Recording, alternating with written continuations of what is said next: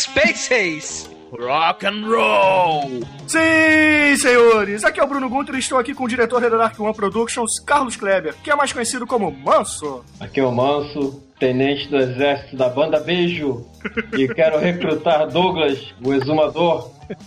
Sim, caríssimos! Todo mundo sabe que astros do rock não tomam banho, Manel, não é verdade? É, eu sou o Treme e esse filme não pode nem ter pé nem cabeça. Mas com certeza ele tem língua, não é, Demetrius?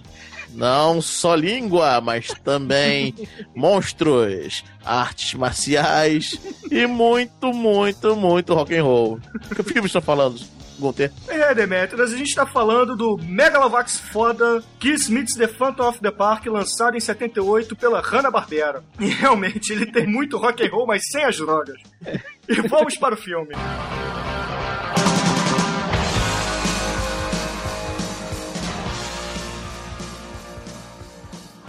Bom, mas eu acho que a gente tem que começar com a banda, né? Antes de falar do filme. A gente tem que fazer uma breve introdução para quem não conhece Kiss, não é isso?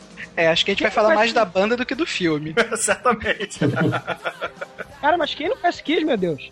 ah, cara, muita gente não deve conhecer Kiss, ainda mais essa geração de Justin Bieber, né, cara? Ah, conhece sim. Verdade. É, eu acho que a gente pode começar falando de Kiss, que foi uma banda au- autoproduzida, né? Eles tinham essa característica de tentar se produzir o máximo possível. Eles já começaram gastando um dinheiro que eles não tinham, né? Pra tentar já começar com áreas de banda famosa, né? É, não, mas isso antes, Manel. Antes eles tinham uma banda chamada Rainbow, que deixou de ser Rainbow por causa da, daquela outra banda que já se chamava Rainbow. E vi- viraram Wicked Lester, né? Que era o Gene Simmons, o, o Paul Stanley, mais outros músicos, né? Não, acho que na, na Wicked Lester era só o do Kiss, né? Era só o, o Paul e o Gene Simon, né? Gene. Simmons- era o Gene Simmons e Paul Stanley. E detalhe, não é Gene Simons, tá? É Gene É Simmons. Simons, é Simons. Ah, eu falo Gene Simons, mas eu vou falar Gene Simmons em respeito aos outros integrantes. Você pode falar Gene Ah, o, outro, outro, outro programa ele, Ele falou morreu? aquele Eu filme falei. Calton. Calton, Calton. É. Então, você- Simons ninguém vai ligar não, vambora. Tá bom. Então o Gene Simmons e o, e o Paul tiveram a ideia, né, de fazer uma banda gigante, né? É, é o seguinte, o, o Kiss, ele veio dessa Wicked Lester, é, veio o Gene Simmons e o Paul Stanley, que eles eram amigos de infância, e acabou a banda, não, não fez sucesso, aí eles falaram, pô, vamos fazer o seguinte, vamos montar uma banda, uma banda foda, né, como, como o Manel falou, só que a gente precisa de músicos decentes, porque esses músicos do Wicked Lester não eram bons. Então eles botaram anúncios em tudo quanto é lugar, fizeram concursos também. É, eu acho que o.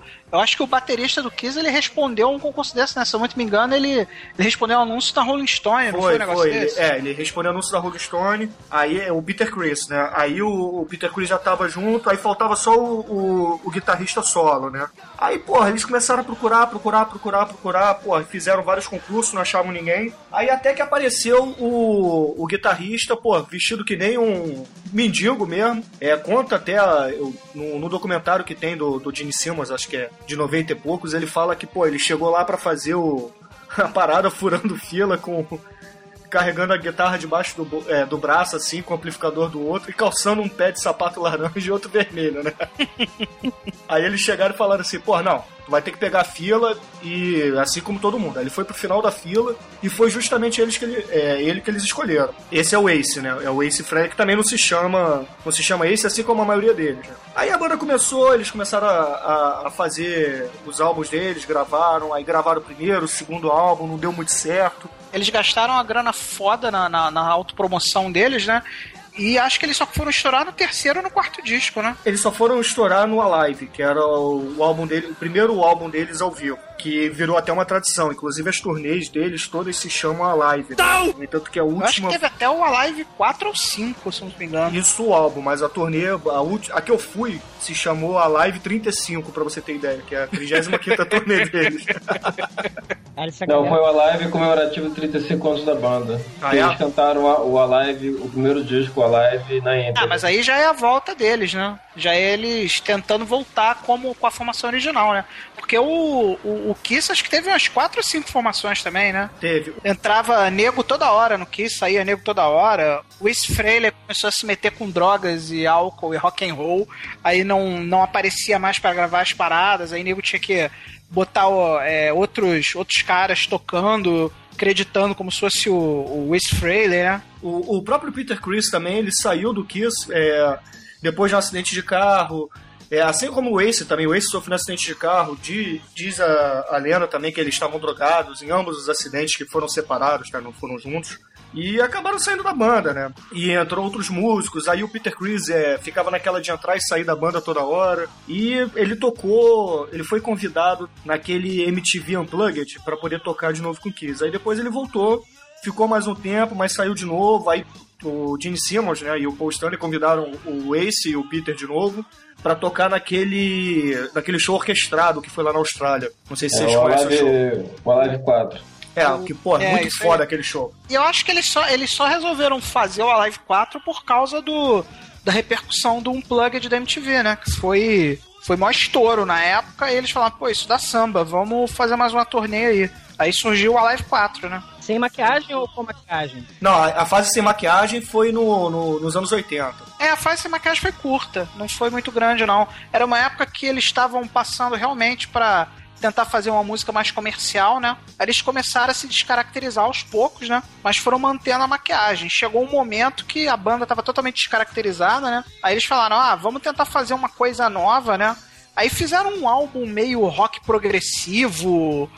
Aí eles começaram a fase sem maquiagem mesmo, mas muita gente diz que não é Kiss, né? Que é uma coisa bizarra que surgiu aí. É, o, que, o álbum que o Manel falou é o Asilo. É um dos que menos fez sucesso. Acho que depois do- dos álbuns disco deles, isso é o que menos fez sucesso. Esse teve até teve até participação do Lou Reed, do, do Velt Underground, se não me engano, não é? O Lou Reed é aquele, é aquele cantor folk, né, que faz ópera rock, fez aquela time rock. É, né? ele fa- eles parece que eles estavam num, num, num- num clima aí de fazer tipo um Tommy, né? Eles queriam fazer um. Era, Ah, eles queriam fazer um disco ópera rock que falava de um. Do moleque que vira super-herói, né? Aí eles estavam nessa trip, né? De copiar o The Who lá. E o disco ficou. Tipo assim, tem gente que gosta do disco, mas a maioria do público achou uma merda, né? É, o, só, pra, só pra situar as pessoas, o álbum que ele. Hein, Douglas? O álbum que eles tiraram a maquiagem foi o Lick It Up, tá? Que é aquele que eles realmente começaram a tirar a maquiagem, não fez muito. Lick it up, lick it up. Exatamente. Yeah, yeah, yeah. Olha que mais ridículo, trash da minha coleção. É, esse álbum, esse álbum já não tinha mais o Peter Chris, era o Vini que tava no, no lugar dele. E eu não me, se eu não me engano, o Ace também já não estava mais na banda. Mas enfim, Eles di- divergiram criativamente, né? Aí saíram da banda, mas vão voltar depois, né? De anos, né? é, eles Cada voltam. um deles, cada um deles gravou um álbum solo, vocês sabem, né? Sim, sim, cada um gravou um álbum solo. Enquanto eles ainda estavam no Kiss. É, porque é, começou a porrada entre eles é por um pouco antes desse filme que a gente vai falar hoje. Porque eles fizeram um sucesso muito rápido, foi muito rápido, então é, cada um tinha uma exigência louca, eles meio que não se davam.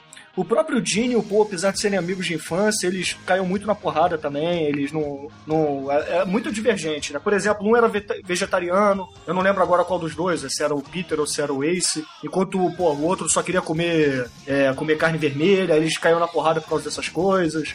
O Gene Simmons ficava puto com os dois que se drogavam e bebiam pra cacete, porque diz ele que é o único roqueiro do mundo que nunca bebeu nada e nem se drogou. É, o vício dele era só mulher, né? É, ele ainda fala que comeu mais de 5 mil mulheres, né, cara? Bonitinho. Grande, grande Gene Simon. Um brinde a Gene Simon. né? Vários brindes ao Gene. Não, nenhum brinde porque ele não gosta de álcool. Vamos,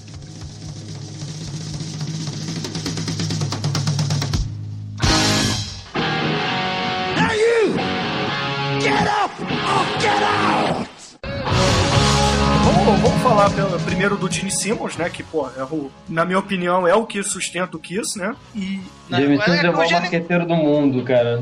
É ah, verdade. cara, isso é um pouco lenda também, né? Pô, ele quer Polenta, tudo o, da cara, o banda. cara fala que é, eu sou o cara mais foda que existe. É, ele é um- que ele é garganta, eu não discuto. Ele é, o- sem dúvida, o cara mais garganta do mundo, né? Mas, cara, chegou um ponto do Kiss, inclusive um dos motivos do, do Kiss ter aberto, né? Era o custo astronômico que a banda gerava, né? Chegava um ponto que um show do Kiss custava 2 milhões de dólares pra, pra mover, só pra mover o equipamento, né, cara? Fora Era- sangue era bem falso, sinistro, né? fora álcool e fogo.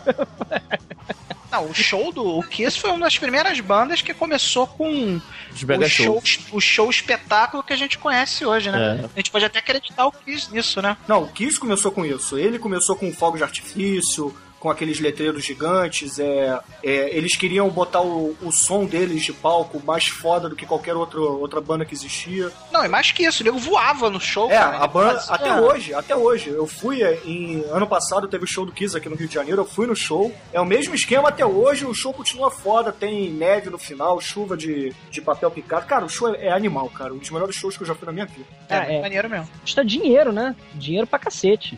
É isso aí. É, e tem a frasezinha que começa todo show do Kiss, né? Vocês quiseram o melhor, vocês pediram o melhor e agora vocês vão ter o melhor, né? E eles cumprem, né? É, eles fazem um show foda, né? É, o show deles é, é espetacular. É, parece que eles vão voltar no Brasil em 2011. Não tem data marcada ainda e nem tá confirmado. Mas se voltar, eu faço questão de ir de novo no show, cara, porque o show é foda. Eu vou, vou de novo também. É, então vamos Mas a gente lá. vai falar do filme algum dia ou não? Não, vamos falar, Vamos. estamos falando do Dino Simmons ainda, gente. Vamos lá. Gene vamos- Simons. Vamos lá. É, o Gene Simons, ele é. na- não sei se vocês sabem que ele nasceu em Israel, né? Ele foi pro, pros Estados Unidos quando novo ainda. Porque a mãe dele queria fugir da, da, da Segunda Guerra Mundial, aquela coisa toda. E reza a lenda que ele, ele aprendeu aprendeu a falar inglês lendo contos de ficção científica e quadrinhos da Marvel, né? Por isso que ele até se inspirou pra montar o Kiss assim, dessa maneira, né? Como se eles fossem super-heróis mesmo. Eles deram até o sangue pra fazer o gibi, cara. Muito foda isso. Eu achava maneiro no Gene Simons é que ele ia pro show com querosene na boca pra cuspir fogo no meio do show, cara. Inclusive o poder dele deriva no, no, no filme disso aí, né? Que ele fazia show de cospe-fogo no meio do show. Né? Exatamente, é. Muito Só que, foda. só que o cabelo dele é inflamável. É o Tocha Humana, cara. Shit. É, e o, o Gene Simmons também, ele nunca foi casado, apesar de morar há, há quase 25 anos com a mesma mulher, né? Que é uma, uma ex-garota da Playboy. Isso aí. E namorou com a Diana Ross e com a Cher, né, cara? Ele já alegou, ele alega ser o roqueiro que, vivo que mais comeu mulheres, né? Mais de 5 mil, né? E a Cher e a Diana Ross. Cara, eu acho que a principal contribuição do Gene Simons pro mundo que a gente vive hoje é que ele produziu Van Halen, né? É, ele descobriu Van Halen, descobriu Cinderela, descobriu algumas outras bandas menores, como aquela Soul Asylum, né? Entre outras, do, principalmente nos anos 80, né? Essas bandas dos anos 80. Pô, mas Van Halen é Van Halen, né? Cara, mas é, eu ainda. é, as pessoas podem me chamar de loucos, mas eu não gosto muito de Van Halen, eu prefiro ainda mais o, o Kiss, entre outras bandas dos anos 70 para início dos anos 80, cara. Van Halen ensinou o rock como tocar guitarra, cara. Quem não Ah, gosta de o- Van Halen ah, não é cara, A única coisa boa do Van Halen é o David Lee Roth. É. Ah, mas é Van Halen, Ah, eu prefiro o Sammy Hagar do que o David Lee Roth, cara. Mas o. O Van Halen, cara. A única coisa boa do Van Halen é o. Cara, a única coisa boa do Van Halen é ter, ter construído o Marty McFly no De Volta pro Futuro, cara. Quando ele. é. Ah, essa- ele ensinou as pessoas a pular, cara. é, vamos, vamos voltar, vamos voltar pra, vamos voltar pra coisa, vamos lá. É, di- dizem que o Gene Simons foi ator, né? Não só nesse filme bizonho, mas em outra, outros filmes, né? É, ele já, já fez um filme com o Magnum. Tu- tu- tu- Cara, é. para que aparições doidas, né? Não, é, eu já ele vi vai muita em coisa seriados de dele. Ele tem uns reality show, pô. É, ele tem um Ele reality tem o show reality também show com a dele, família dele. do Ozzy Osbourne. É, exatamente. É, o show do Ozzy Osbourne fez, fez muito sucesso, né? Aí o, o nosso mestre do, do, do marketing, como vocês falaram aí, né? Apesar de eu discordar um pouco disso, mas ele tem a garganta dele diz que é, né? Ele resolveu entrar na onda e fez o Gene Simons Show, né? Você sabe qual é o nome desse show? Né? The Gene Family Simons Show. Não, é, é Jenny Simmons Family Jewels. Em Jewels, português é isso Jenny Simmons Joias de Família, né? Pérolas de Esse. Família. É, que isso é um trocadilho isso em inglês, né? Que. É. Jill são bolas, né? É. Fica registrado aqui que a, a filha do James Simons, aos 13 anos, parecia ter 20, meu camarada. E é gostosa. Não, agora deve estar uns 16, 17 anos, agora, deve tá- agora eu posso falar isso, agora ela é gostosa. Mas aí, eu- quando eu vi na época, ela tinha 13, meu camarada, parecia ter 20. Agora, a curiosidade mais foda do, do Jenny Simmons que ele leiloou uma pedra do rim dele por 15 mil dólares, cara. Caraca. Era um mito, né? Vamos, vamos, vamos simplificar a história, senão a gente vai ficar a noite inteira falando do cara. Vai Vamos simplificar que o cara é um mito, né? Cara, agora a ficha técnica dele na banda, ele é o baixista, é o baixista que cospe fogo e, e sangue, e o baixo dele é o machado, né, cara? Isso é foda. É, além disso tudo que, ele fala, que a gente falou, ele ainda toca baixo ainda. Ah, a única coisa que a gente não, a gente- a única coisa que a gente faltou falar é o nome real dele, que é Cain Witz, que mudou depois pra Eugene Klein. Cara, é, é só, só, só o seguinte, cara, se ele vendeu a pedra do rim dele por 15 mil, quanto vai custar a língua? Mas é que não é marqueteiro, porra. Não, É. ele já tá. É ataque de oportunidade sempre pra ele. Mas vem cá, essa língua dele, ele fez alguma cirurgia pra ficar maior ou é daquele jeito mesmo? É normal, é normal. Normal, quer dizer, normal não, né? É Desse jeito Normal. dele, né? Eu diria que é de, É de nascença. provida pela natureza, mas normal não é. É a, é- é a língua do Venom, né, cara?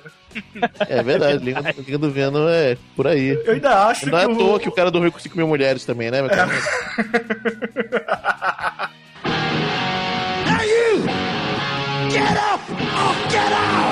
Pera aí, gente, a gente não pode deixar de falar, a gente não falou a maquiagem do Gene Simmons, né? Que é que as maquiagens elas são temáticas, né? As maquiagens elas têm um. Elas têm um significado, né? É, a maquiagem, né, por falar na, na maquiagem, o Gene Simmons, ele, ele usa a maquiagem do demônio, né? Que, de acordo com, com a biografia dele, é porque ele gostava muito de filmes de terror e contos de ficção científica. É por isso que ele escolheu o demônio e caracteriza aquele personagem bizarro no palco, né? Cuspindo sangue e fogo. E segundo as lendas, outra lenda do rock, né? Kiss, Knights in the Satan Service, né? É, exatamente. Tem a lenda, né? Não sei se é verdade ou não, de que realmente nego falava que o Kiss tinha vendido a alma pro diabo mesmo e que os quatro talismãs que aparecem no filme, aparecem até nos quadrinhos da Marvel também, seriam os, os totens de adoração ao diabo deles, né? O- os quadrinhos da Marvel pegaram essa mitologia e levaram pro quadrinho, né? Pra justificar o fato deles serem super poderosos, né? Que a gente não citou ainda, mas tanto no quadrinho da Marvel quanto no filme que a gente vai falar hoje, eu- o Kiss é, é a banda de roqueiros super poderosos, tipo, tipo os incríveis, né? Da Hanna-Barbera, né? Os impossíveis. Os impossíveis. Impossíveis da Hanna-Barbera, né? É, e tem esse lance do, do, do totem, né? Que seria a representação do, do diabo, né? Do- da adoração deles ao diabo. É, voltando agora aos componentes da banda, a gente pode falar do- dos demais participantes, né?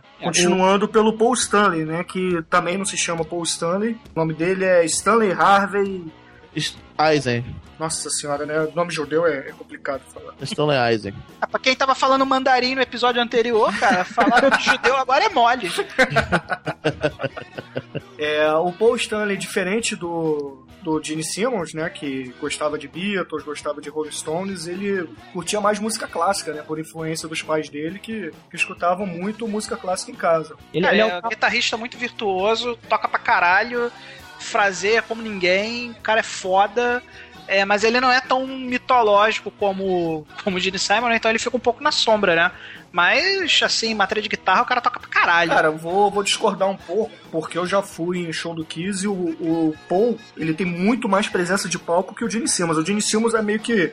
Você já sabe o que ele vai fazer, entendeu? O Paul Stanley me lembra muito o Mick Jagger em palco. Ele é aquele cara que fica correndo de um lado pro outro, conversa com o público, levanta o público, entendeu? O Gene Simmons fica no canto dele. Aí chega a hora dele cuspir fogo e cuspir Aí sangue. chega, chega a hora dele vomitar sangue, né? Inclusive a gente podia procurar se tem ele vomitando sangue aí no YouTube e botar no post, Ah, né? tem, com Que certeza. é muito Ah, foda, tranquilo. né? Se não Ele tiver, começa- eu, eu pego algum DVD. Eu tenho alguns shows do Kiss aqui em DVD. Eu, eu Não, mas tem, tem sim. Que ele Geralmente é sangue é maneiro, né? Geralmente é no God of Thunder que ele faz isso. é, O, o Paul Stanley, ele é o Star Child, né? Ele é, É. aquele com a estrela na- em preto na cara. e com batomzinho vermelho. Batãozinho vermelho. Ele é o sonhador, né? Olha pras estrelas, bababá. Não, é porque ele, queria- ele sempre quis ser um. Ele sempre quis ser um astro do rock, por isso que é uma estrela mesmo.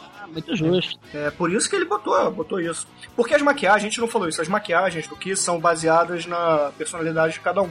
Então eles escolheram a maquiagem por isso, né? Pelo menos dos originais. O, depois os músicos que foram é, compondo o Kiss, assim, pra tapar buraco, usavam as mesmas maquiagens até mesmo pra... Como eles usavam maquiagem, o público não conhecia muito bem o rosto deles, né? Então dava pra enganar com outros músicos. Tirando... O Gene Simmons é feio pra cacete, né, gente? É por isso que eu falo que o Kiss é imortal, cara.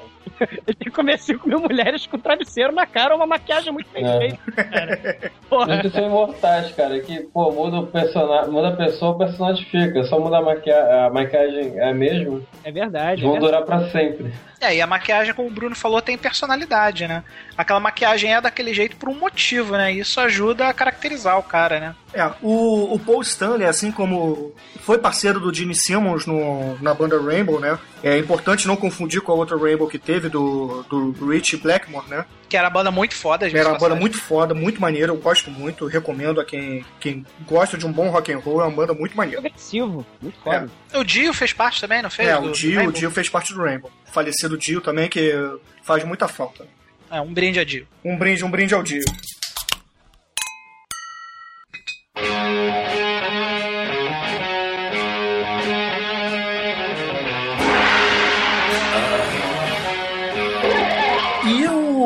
Paul Stanley é aquilo, né? Ele é o cara que leva a porrada, né? Porque o, o Gene Simmons é aquele cara que todo mundo sabe que é maluco, então as pessoas pensam que ele não é o cara ponderado do Kiss, né? Então o Paul Stanley é como se fosse o frontman mesmo do, do Kiss, né? Então todas as coletivas é, giram em torno dele, é, as críticas e tudo mais. Quando o Kiss começou a decair, teve aquela época de declínio entre os anos 80 e meio dos anos 80 e meio dos anos 90, que, porra, ele era o cara mais é, avacalhado na- nas entrevistas, né? Se vocês pegarem, teve um documentário do Kiss que, que foi lançado há mais ou menos uns 10 anos, é, ele fala que, porra, passou por fases de depressão absurda, que tava foda mesmo, ele quase, quase entrou no mundo das drogas e do álcool, né? Apesar dele ser contra também, assim como o Gene Simmons. E ainda, hoje em dia, ele ainda tá careca. É, tem a lenda, né? Não sei se é verdade, porque isso aí é, um- é uma foto de um tabloide. é, Publicou uma foto dele careca e dizem que ele usa, usa peruca nos shows, né? Agora, se é verdade, a gente não tem como saber, né? Coitado, cara. Cara, eu eu já vi o, o reality show deles algumas vezes, cara. É, a- Aquilo parece. Parece ser o primo. O cabelo dele parece ser o primo do bicho que fica na cabeça do Donald Trump, cara. é a mesma espécie, só que um é branco e outro é preto. Excelente, boa comparação. Realmente você olha pra ele, cara, ele parece, sei lá, cara, parece um Playmobil. É, é sem, sem franja, né? Playmobil tem franja, mas aí ele. Eu já vi ele, inclusive, no reality show se montando pra um show. E ele é o cabelo dele mesmo, infelizmente. Coitado. E, o- e, e o, e o Space Ace? O Space Ace é o Paul Daniel Frehley, que é o Ace Frehley, né? O apelido dele é Ace. É, o pessoal conhece como Ace Frehley, né? É, também é guitarrista virtuoso pra caralho, puta guitarrista também. E, na minha opinião, é o único viado do grupo mesmo, né? Apesar de todo mundo achar o Kiss meio viado, o Ace Frehley é totalmente viado. Poxa, por que, que você diz isso, Manel? Ah, é só você olhar, quem já viu o Kiss, desconfia. Porra, eu acho o gatinho muito mais viado do que o Space Ace. Eu também acho. Só porque ele tem voz fina, cara, porque ele tem voz fina mesmo. Pô, você tem uma voz estranha, hein? Hein, meu filho? Tem uma voz estranha, você é meio viado? Viado da tua mãe, seu, seu. O que, que é? Tem uma voz fina aí, porra. É, assim, de importante mesmo foi ele que criou o logotipo da banda, né? É. É, ele foi um dos primeiros a começar a decair, né? Na época da, da fama, né? E que ele caiu pesado em álcool, né? Tipo, vivia, vivia doidão, né? Isso mais ou menos nessa época aí dos anos, finalzinho dos anos 80 aí, que o Bruno já falou antes. E é isso, né? Ele era totalmente, cara, totalmente doidão, um roqueiro doidão, assim, meio ser gay, assim. Eu vejo ele meio ser gay. É, Nossa, ele Serguei depois. Serguei sexual. É. O, o, Ace, né, depois que saiu do Kiss, ele virou guitarrista freelancer, tocando pra gente foda como Eric Clapton, por exemplo. Não sei se vocês sabem disso, quando ele Não, ele é no... foda, ele é muito bom de guitarra. É, no- na época que ele ficou no ostracismo, né, esquecido pelo Kiss e abandonado pelo público, porra, várias, várias bandas chamaram ele, porra. Não, eles, assim, musicalmente falando, todos os componentes da banda são musicalmente virtuosos pra caralho. O Kiss não fez sucesso só, por causa- só porque era uma banda escrota. Os caras realmente tocavam bem, cara. E é isso. A gente vai falar alguma coisa do Peter Chris, só pra não passar em branco? Não, tem que falar do ainda no, no Space Ace, do Ace Frehley, né? Ele tem a maquiagem de o espacial porque diz ele que ele gostava dos astros e tudo mais. O Gene Simmons diz que ele era pipa voada mesmo, cabeça vazia, por isso que ele, ele ganhou essa maquiagem. É, ele, ele. Ele diz que era fã de ficção científica, né? É, assim como o Gene Simmons, né? Ele fala, ah, eu gostava dos astros e tal, aí eu, pô, queria ser astronauta quando pequeno e por isso que ele fala isso, né? Mas aí eu, não sei sei se é sacanagem do Gene Simmons e do Paul, né? Mas eles falam que ele ganhou essa maquiagem porque ele era a pessoa cabeça voada mesmo. Tava sempre nas nuvens, entendeu? Algo assim. Tem agora o Peter Chris, né? Que foi o primeiro baterista do, do Kiss. Que a maquiagem dele é um gatinho, né? Aquele gatinho boiola com olhinho verde. que é, ele escolheu essa maquiagem porque ele gostava de gatos mesmo e inclusive dizia que na, em outra reencarnação ele tinha sido um gato, né? Ele tinha vários gatos, né? É. Mais alguma coisa falar do Peter Chris? Além Peter disso? Chris é o que eu menos conheço deles. Eu conheço mais o Gene Simmons, né, cara? E depois um pouco do Paul Stanley. Os outros dois eu fiz um, um estudozinho rápido antes de gravar. Tem as outras maquiagens também, né? Quando o Peter Chris saiu da banda, o, Ah, o saiu da banda. Tem um que o Zwank, né? É, que é o Anki Warrior, que era o, era o É. Vinnie Vincent. E tem o The Fox, que É, era é. o Eric Carr, que morreu, inclusive. Morreu de câncer no coração. Caralho. Era, eram Era ra- foi um câncer raro, inclusive, É. né? Ele, porra, foi, foi sinistro. Ele descobriu o câncer, sei lá, três meses depois, quatro meses depois, tava morto. Foi, foi foda. E isso abalou que isso pra caralho, aí por isso que eles resolveram parar de usar maquiagens diferentes. Então, hoje em dia só usam as quatro primeiras maquiagens, né? Eu li a versão diferente, eu li que o. que quando ele morreu, né? Pô, a galera ficou motivada pra caramba pra continuar a banda, assim, tipo, que viram que o. tinham que homenagear o cara, né? E aí isso deu um gás pra banda, né? Não, deu um gás musicalmente. O que fez a reviravolta musical da banda, deles voltarem a tocar rock clássico, né, beirando metal, foi o foi a morte do Eric Carr mesmo, porque eles estavam naquela coisa de, de glam metal, né, de hair metal, tocando baladinha de violão, tipo extreme, e, porra, tava, não tava fazendo sucesso. Aí a banda voltou a subir nas paradas depois que eles que o Eric Carr morreu, e eles fizeram aquele álbum aquele álbum novo, que novo pra época, eles estavam quase 10 anos sem gravar nada, e fez a reviravolta toda. Mas ao todo foram cinco, cinco não, seis maquiagens que o Kiss usou ao longo do tempo. Quais foram é- as outras duas? Foi, não, foi o Eric Carr com The Fox, né, que era a raposa, que era um... E o Anki. e o Anki Warrior. O Anki Warrior Substituíram o Peter Chris e o, e o Space Ace, né? O, é o Spaceman. O Space Ace é só no filme, tá? O é. nome da maquiagem é Spaceman. É, o o Ace Frehley, ele em algumas. Em alguns discos ele é acreditado, apesar de não participar em faixa nenhuma, né? Tipo, eles estavam ainda meio receosos se o, se o o público ia aceitar o Kiss com outra formação, né? E apesar de ser outro músico tocando, eles, credi- eles acreditam o, o Ace Frehley assim mesmo. É, isso foi na época que o Vini Vincent tá, tava pra entrar. Foi, se eu não me engano, perto do, do Creatures of the Night. Enfim, ele, o Vini Vincent entrou, não, ficou pouco tempo, aí ganhou outra maquiagem, aí não, o público não gostou muito, aí acabou que o, o Peter voltou, aí entrou um cara também chamado Santi Mer, Mark, alguma coisa também, não, não fez muito sucesso com Chris. Entrou também uns outros músicos, como Bruce Cully, que é, Eric Singer, entre outros. Tá? Várias pessoas já fizeram parte do Kiss, mas hoje em dia a formação é com Tommy Tyre no lugar do Ace Frehley e o Eric Singer no, no lugar do Peter Chris.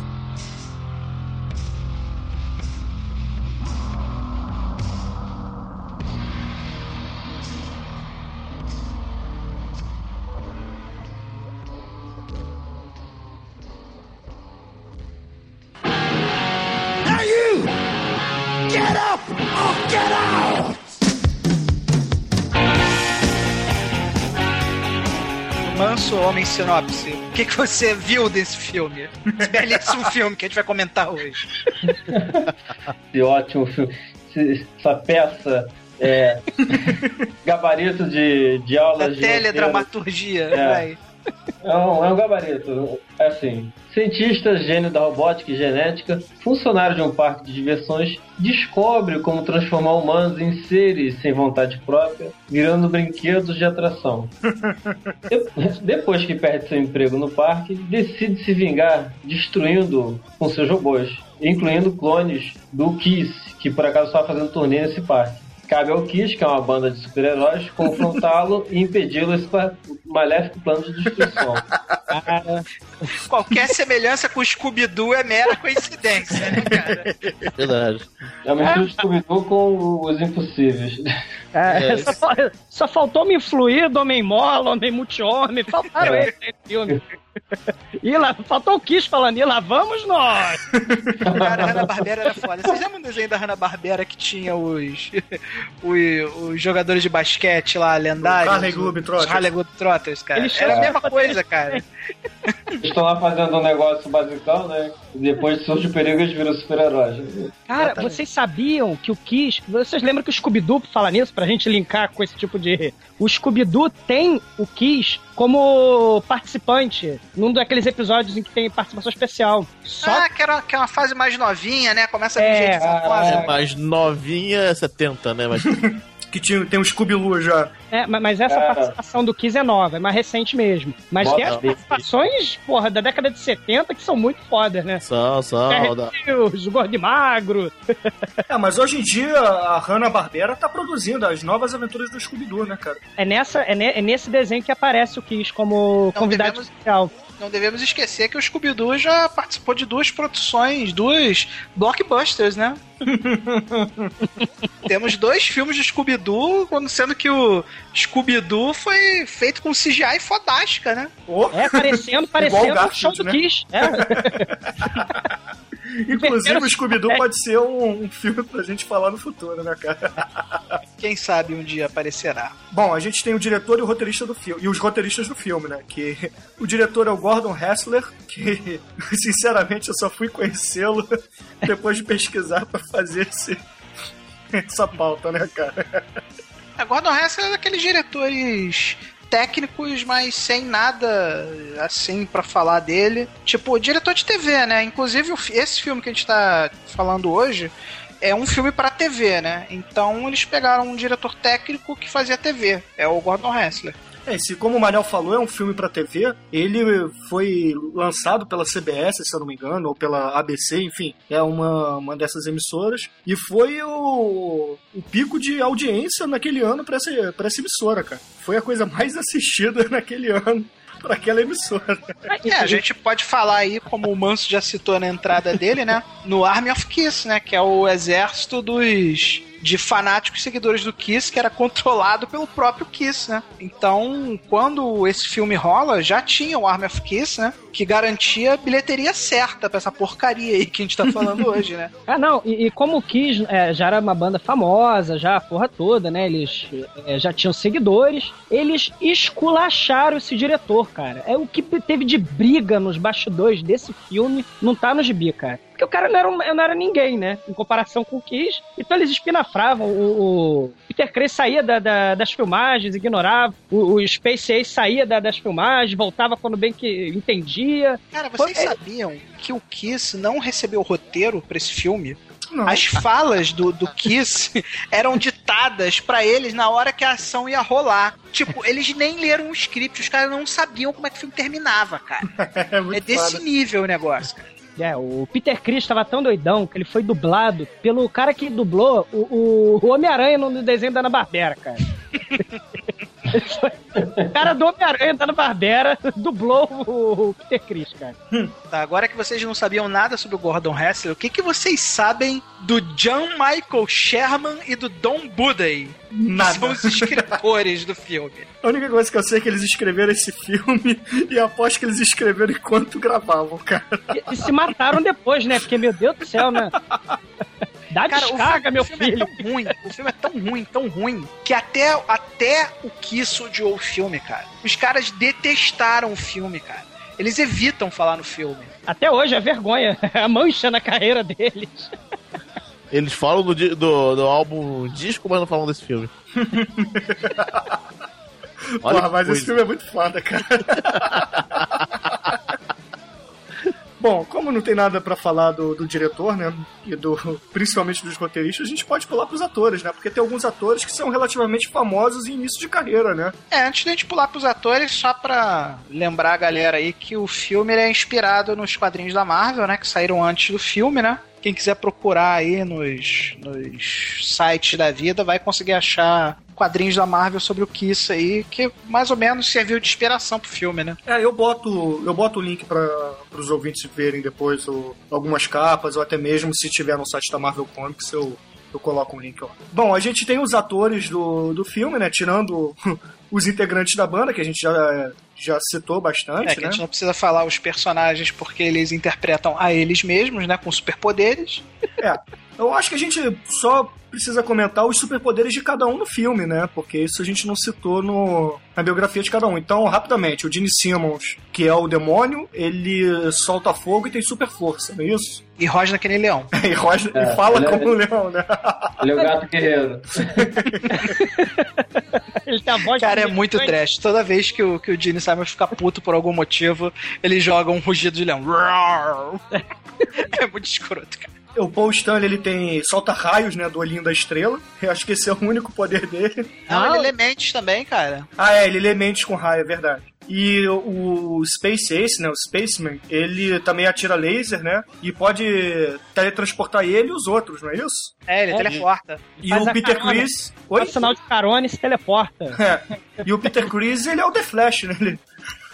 Cara, não, ele faz nada demais, cara, no filme O inteiro. Peter Chris, ele tem super força e super agilidade. Ah, tem Mas nada, todos cara. esses têm. Ah. Todos os quatro têm. Peter Chris é o, é o inútil da galera, cara. Ele não faz nada. É, ele é o Coringa. Ele fica só apertando botões e repetindo o que o Gene Simon fala. Dublado. Ele nem fala, ele tem, cara. Bom, agora, pros atores de verdade, a gente tem o Anthony Zerbe, que faz o, o cientista maluco do filme, né? Porque, afinal de contas, é um plot da Hanna-Barbera, tem que ter um, um cientista maluco ou um monstro no filme, senão não seria um filme da Hanna-Barbera. Esse tem as duas coisas? É, É. Tem, tem vários monstros, diga-se de passagem, né? E ele já fez vários filmes famosos, né? Como Papillon, o Omega Man, que o Manel tanto gosta. Já fez Na hora, um... da, na hora da Zona Morta. É, ele fez... É, agora, agora que ele tá. Agora ele tá um pouco esquecido, né? Mas em 1970 era um ator de sucesso já. Ele tinha emplacado vários filmes bons, com vários filmes excelentes, mas em papéis menores, né? E resolveram dar ele papel de vilão, né? Ele já fez. Depois ele fez. Ele virou um ator muito conhecido de vilões, assim. Inclusive ele fez até o. O vilão lá do Permissão pra Matar do, do 007, né? E recentemente fez o. aquele conselheiro do, do Neo no, nas continuações do Matrix, né? É um bom ator, um ator competente, né? Ele não merecia esse É. papel, né? Aliás, ele já aparece car- caracterizado como, como o conselheiro do Neo no fim desse filme, né? Ai, meu Deus. Continuando, a gente tem o Don Steele, que faz o papel dele mesmo no filme, que na verdade ele não é um ator, ele é um era um grande DJ porque ele já é falecido, mas ele era um grande DJ dos Estados Unidos, que já fez participação em dezenas de filmes e seriados de TV, e eu acho que talvez aqui no Brasil o pessoal conheça mais ele por ter narrado ter feito o narrador da, da rádio V-Rock do, do jogo GTA. É rádiozinho, é rádiozinho que toca enquanto você tá roubando os carros no GTA. É, é Eu lembro foda. bem da voz dele por causa do jogo, né? É, Eu lembro mais da foda. voz dele no jogo também. E tem o aquele um dos policiais do, do filme, né? Que é aquele bigodudo. Ele é, também é o falecido Brian James, que era um dos Ele coadjuvantes. início de carreira, né? É, exatamente. Ele no iníciozinho, você vê que ele tá novo ali. E que ele era famoso por uma porrada de comédia americana e ele fez um do- dos replicantes do Blade Runner. É, foi o papel da vida dele, né? Ele atua muito bem nesse filme. Ele é um dos três, um dos três replicantes principais lá. Peraí, qual filme? O do Kiss? Não, o Blade Runner, pelo amor de Ah, Deus, bom. né? E ele trabalha muito bem, cara. É um excelente ator, assim. Era, né? Que agora ele é cadáver. É, deram poucas oportunidades pra ele, mas eu, eu, assim, opinião do Manel, o cara era muito bom, cara. Muito bom mesmo. Começou aí fazendo ponta de policial no, nessa belíssima obra que a gente tá falando hoje. Alguém tem que começar É, a ele fez alguns né? filmes. Ele fez ainda a 48 Horas, 1 e 2 com o Ed Murphy, né? E Nick Note. E ainda fez, o- pra quem lembra, ele fez o Quinto Elemento. Ele é o braço direito do presidente, que é o Negão. Isso, exatamente. É, na verdade, o, a gente tava falando de Blade Runner, tirando o Harrison Ford, todo mundo que se enfiou nesse filme é, teve uma decadência absurda na carreira, né, cara? tem o Rutger Hauer, tem o, o Brian James, que a gente já citou, tem a Daryl Hannah, né? Acho que. A Daryl Hannah, o Tarantino ressuscitou, né? É, cara. É. tá A faltando Daryl o Hannah Rutger Hauer, né? fez.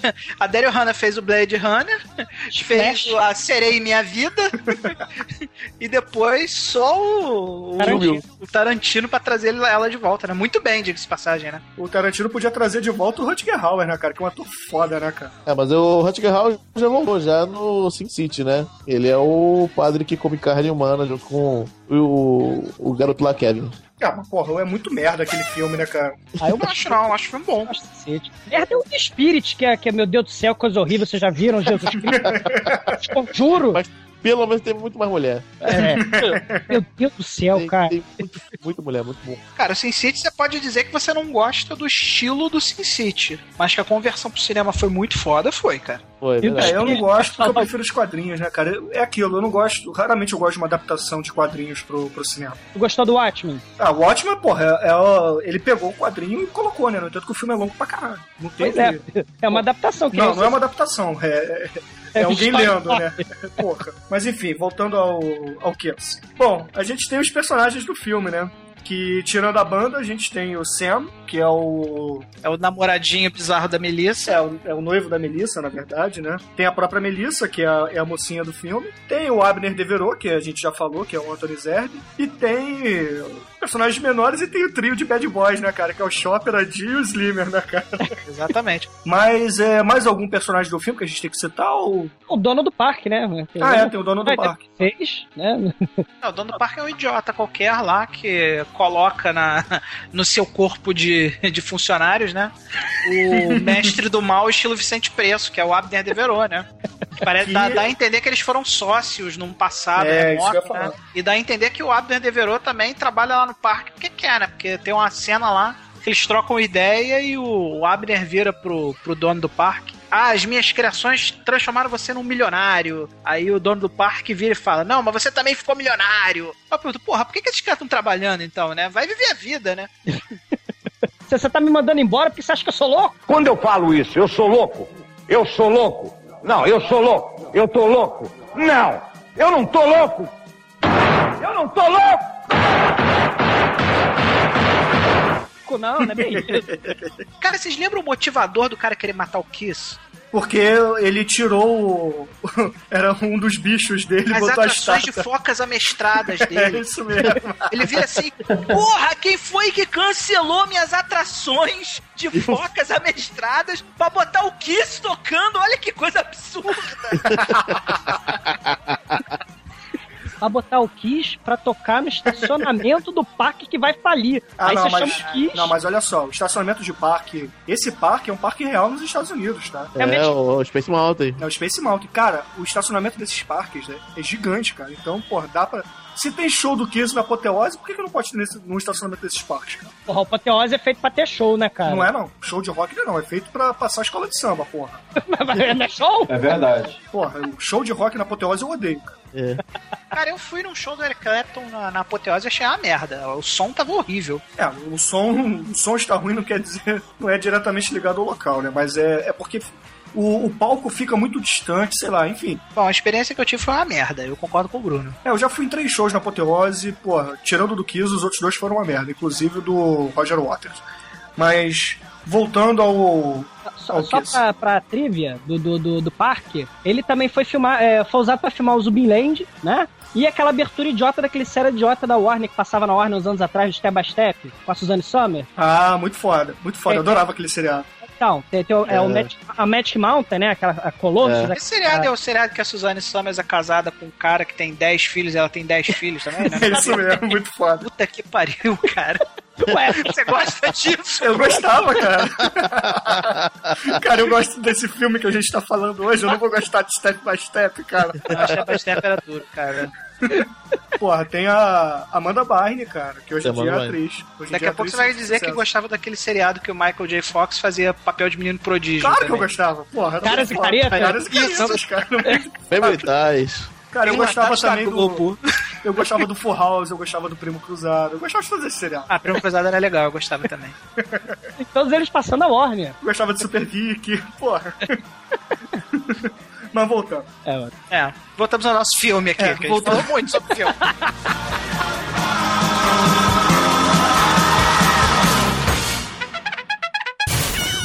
eu vou, a partir desse momento, eu vou dar aviso de spoilers pros nossos ouvintes, porque caso alguém queira se interessar e assistir o filme. Ah, meu Deus. Ó, se você vai assistir esse filme, eu gostaria de lembrar você que não fui eu que indiquei o filme pro podcast. A culpa, Culpa não minha, é culpa é minha. minha. Please hang up and try again. Bom, então pra vocês ouvintes, avisos de spoilers a partir desse momento do episódio.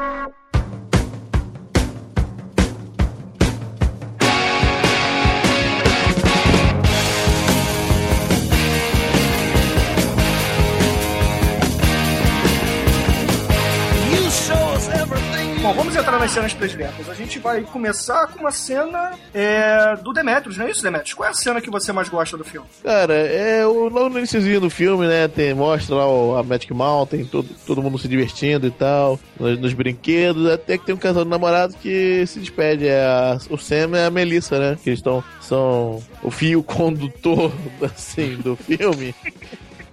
É a busca de Melissa pelo Sam, que tá sumido, né? E é essa justamente a hora que ele some, entre aspas. Ele diz que vai trabalhar, dá um beijo, vai embora, daqui a pouco ele aparece Não, não, no... não, não, não. Ele não diz que vai trabalhar. Ele vira pra Melissa e fala: Melissa, estão acontecendo umas coisas estranhas no parque. Eu que trabalho lá com o Dr. Devereux, eu vou aproveitar pra dar uma investigada. Atenção, o Scooby-Doo investigar. E é interessante que o Sam ele é até parecido com o Fred. Fred, exatamente, É. quer falar já. Mas Então eu, vou, in- eu vou investigar o que está acontecendo no parque, né? Aí ele vai, entra lá na sala do Devereux, vai, vai tateando as paredes, vai tateando, daqui a pouco a, a parede, abre um, um elevador vermelho, ele entra, fecha a porta, ele berra, ah, e some. E é só isso mesmo, tá, gente? Não, E aí você não tem porquê, o cara não tá lá abduzindo ele. Ah, O negócio é programado pra pegar trouxa lá mesmo. O negócio é, o elevador pega trouxa, foi- vai embora, acabou, um abraço. É o papel pega curioso do, do, do, do Dr. Abner, né, cara? Exatamente. Ele acaba recebendo o diodinho do mal na- no pescoço. Repara, né? É, que vira um zumbi ciborgue. É, a forma de abdução é botar um diodo soldado no, na jugular. Aí pronto, virou zumbi. Dr. Abner, assim como o Dr. Vicente Preço, é formado em nanobiotecnologia transgênica, né? Também podemos dar esse, essa alcunha pra ele, né? Porque o cara mexe com robô, manipulação mental, pistolinha de roubar poderes de talismã. O que mais que o cara faz? ele é um mestre da genética, né, cara? Ele é o mestre da nanobiotecnologia transgênica, né, cara? Não tem outra forma de botar. É né? muito versátil. É, aí logo depois disso vem, vem a minha cena que, que eu posso dizer que, tirando os shows do Kiss que são o que realmente interessa nesse filme, tem a, a cena que eu achei mais divertida de ver foi, na verdade, é um conjunto de pequenas cenas que, que me divertiram bastante. Que é justamente no parque, logo no iníciozinho do filme, logo depois que o Sam some, tem um grupo de bad boys, né, bem estereotipados, né, que é aquele, é o maluco com a jaquetinha de motoqueiro, com, com a boina, né, e tem o, o baba-ovo dele e a namorada. É, juventude transviada total, né? É. Aí eles estão andando pelo parque, né? Tocando aquele zaralho, é, fura fila, aí, pô, sacaneia todo mundo na fila, passa a banda no- nos malucos que estão fazendo a pirâmide humana. É, os integrantes lá do, do Kiss Army lá estão fazendo a pirâmide humana. Aí chega os caras lá pra zoar e dá uma banda na base da pirâmide. A pirâmide desmonta. Aí, porra, vem os guardinhas falar, pô, você vai machucar todo mundo, que não sei o que. A menina sempre fala, não, o shopper não, não machuca ninguém a não ser que a pessoa peça. Cara, eles furam o balãozinho da criança com cigarro. É, eu vou chegar lá, eu vou chegar lá. Aí eles estão andando pelo parque, azucrinando, né? Aí eles têm uma atração que é um do, do, do Dr. Devereux, né? Que é um, é um macaco correntado assim, num, tipo num palanque. Aí eles sobem no palanque e, porra, começa a sacanear o macaco, aí o macaco começa a ficar puto, porque as invenções do Dr. Devereux têm uma inteligência artificial, né? Então o macaco meio que começa a revidar assim. Até porque são pessoas de verdade se passando por robôs, né? Então eles reagem, né? Aí, porra, beleza, né? Aí chegam os guardas, os guardas não conseguem fazer nada, né? Porque são, são bundões mesmo, os caras botam medo. Aí chega o Dr. Devereux e fala assim, porra, sai do meu bicho aí, porque, pô, esse, esse bicho eu demorei anos pra treinar, que não sei o que. Aí o Chopper dá uma sacaneada, né? Dá aquela frase que o Manel já disse, que, porra, esse aqui é um macaco se masturbando, porra. Aí o, O doutor, doutor Devereux ainda manda assim, não, pô, pra fazer isso aí, eu gastei um ano e 30 mil dólares pra fazer isso aí. Aí o cara, aperfeiçoar isso aqui, eu chamo um macaco tocador de punheta de, de perfeição, porra. E ele já tava pegando no pé do Devereux antes, né? Aí É, eles vinham é. pegando no pé do Devereux até que culminou, né? Ele chateando o macaco lá do Devereux, né? É, aí o Deverou pra tirar eles da atração, né? Pra tirar de cima do palanque do macaco, o que faz? Ah, eu tenho exatamente três tickets pra sala de terror aqui, pra minha sala de terror, que, que é porque os caras chegam e comentam assim, pô, mas isso aqui não dá medo em ninguém, a gente quer uma coisa mais, mais real, que dê medo. Que, ah, vocês querem é, ter medo? Então toma aqui, eu tenho três tickets, um pra cada um, vão pra sala de terror. Aí eles chegam na sala de terror. Cara, manja aquela. O trem fantasma do Tivoli Park, cara. Cara, é muito ruim. Não, eu sou obrigado a dizer que eu sou anterior a vocês, porque eu já estou chegando na casa dos 40 anos. Então eu fui no Tivoli Park quando ainda tinha a, a casa do terror mesmo, né? Que não era o trem fantasma. A casa mal assombrada. Era a casa mal assombrada. Exatamente. Eu vou te E falar, cara. A casa mal assombrada do Tivoli Park era muito mais folheira que a do filme, cara. É, eu lembro, eu lembro que você, no, no Tivoli Park, você, pra sair pela, pela casa mal assombrada, você tinha que ir reto e saía. Mas se você tentasse voltar, tinha um monte de caminho. Aí você ficava perdido lá berrando. Era uma e a casa mal assombrada do Tivoli Park, ela tinha perigos reais, né? Porque ela foi fechada depois do terceiro estupro lá dentro, né? Você realmente podia ter uma noite de terror no- na, na casa do mal assombrada do Tivoli Park, né? É, pague pra entrar e reze pra sair, né? Totalmente. Aliás, excelente filme pra gente comentar também. É verdade. Mas aí voltando à cena, aí eles estão lá dentro da sala de terror, né? Aí, pô, tem a família, a família com a criança, né? Aí, pô, é, tem aquela cena que o Douglas já comentou, que o Chopper puxa o cigarro e, pô, estoura a bolha, a- o balão da criança, né? O balão de gás. Aí o pai grita e fala assim: ah, você não pode fumar aqui dentro, aqui dentro é proibido fumar, que não sei o quê. Aí ele dá aquela assustada, bate o pé e a família sai correndo, né?